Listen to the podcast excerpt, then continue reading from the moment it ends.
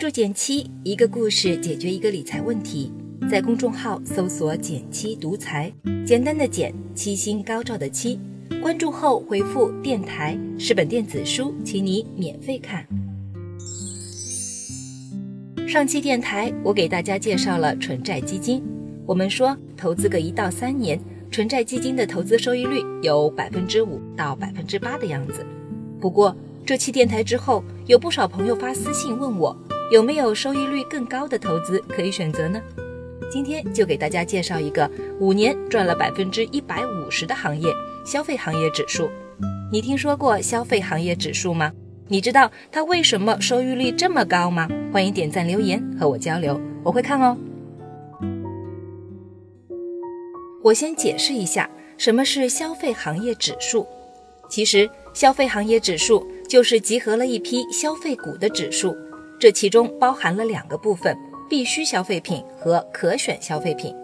第一个部分，必需消费行业就是维持我们日常刚需的一些消费品，包括吃喝用等等。例如，我们常吃的酱油、白糖、榨菜、牛奶等，都属于必需消费品类。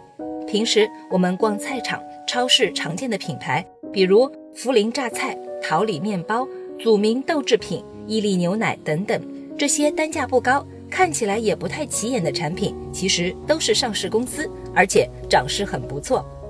接着，第二个部分是可选消费行业，就是用于改善生活质量的消费，诸如家电、汽车、传媒一类的。例如家电吧，好的品牌和基本款价格差异就很大。还有一些诸如洗碗机、咖啡机等，都是基于改善生活质量的用品，并非每家必备。再比如一辆汽车。通常要几十万，也不是每家每户都买得起。而平时大家周末看看电影，每年充个影视会员，这类娱乐消费其实也算在可选消费范畴内。听到这里，相信大家都可以开始理解为什么消费行业长期来看在市场中的表现一直比较突出。毕竟是大家日常会要用到的物品，尤其是必需消费品，需求相对稳定，周期性不明显，表现就更佳。那投资消费行业指数到底有多赚钱呢？从表现来说，必须消费和可选消费在历史中都是跑赢大盘的，但具体表现又有所不同。先拿必须消费指数来说，过去半年的涨幅超过了百分之五十，表现明显优于沪深三百指数的百分之二十四。如果换成可选消费指数，涨幅就略显逊色了，半年增长了百分之二十左右。如果把数据拉长到五年，情况也类似。A 股中必需消费品的涨势一直比可选消费品更抢眼一些。从二零一四年以来，A 股可选消费行业上涨了百分之四十，必需消费行业涨幅超过百分之一百五十。所以，根据历史情况来看，选择必须消费指数的人似乎能赚更多钱。但投资其实是件看未来不看过去的事。那未来的行业发展趋势还是会跟历史相一致吗？我们不妨换到市场环境更加成熟的美股看一看。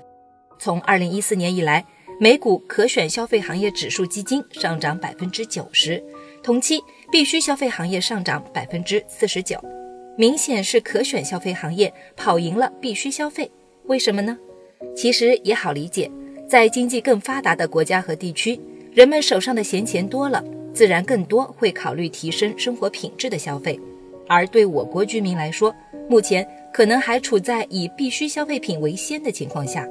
但如果未来经济持续增长，相信在消费指数表现上，我们也会逐渐跟发达国家看齐。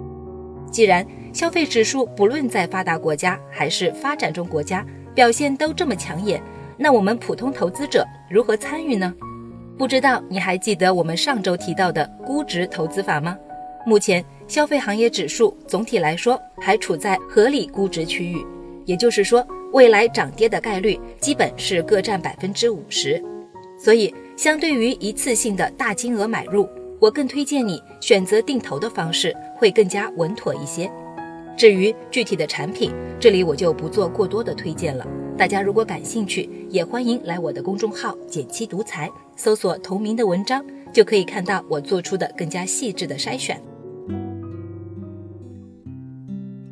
最后也还想再多提醒大家几句，哪怕是赚钱的行业，短期的涨跌都很平常。就像我们经常说的，投资心态一定要放平。另外，关于基金定投，我们也反复强调，是基于长线投资的角度来考虑的。百分之一百五十的收益，也是五年积累沉淀的结果，并非一蹴而就。参与投资的各位，还是尽量保持耐心，才能在这跌宕起伏的市场里争取更好的收益。好了，今天就到这里啦。右上角订阅电台，我知道明天还会遇见你。微信搜索并关注“减七独裁，记得回复“电台”，你真的会变有钱哦。